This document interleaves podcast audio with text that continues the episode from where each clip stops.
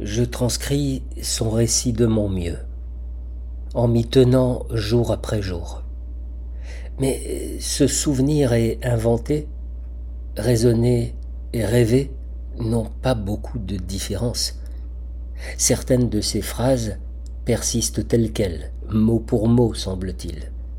À défaut, j'en forge qui y ressemblent, du moins à mes yeux, et qui viendra me démentir Dès que relaté à l'oral ou couché par écrit, rien d'authentique n'est garanti, rien n'est pur ni ressemblant, quel que soit le degré de loyauté déclarée ou d'insincérité assumée, s'y mêlent les manigances de l'oubli ou de la fiction, et pour finir, l'imposture.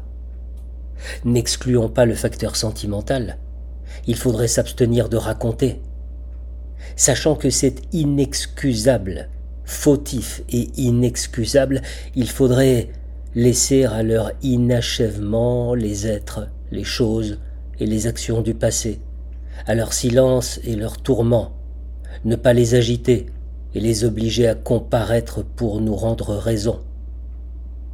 Pourtant, j'écris.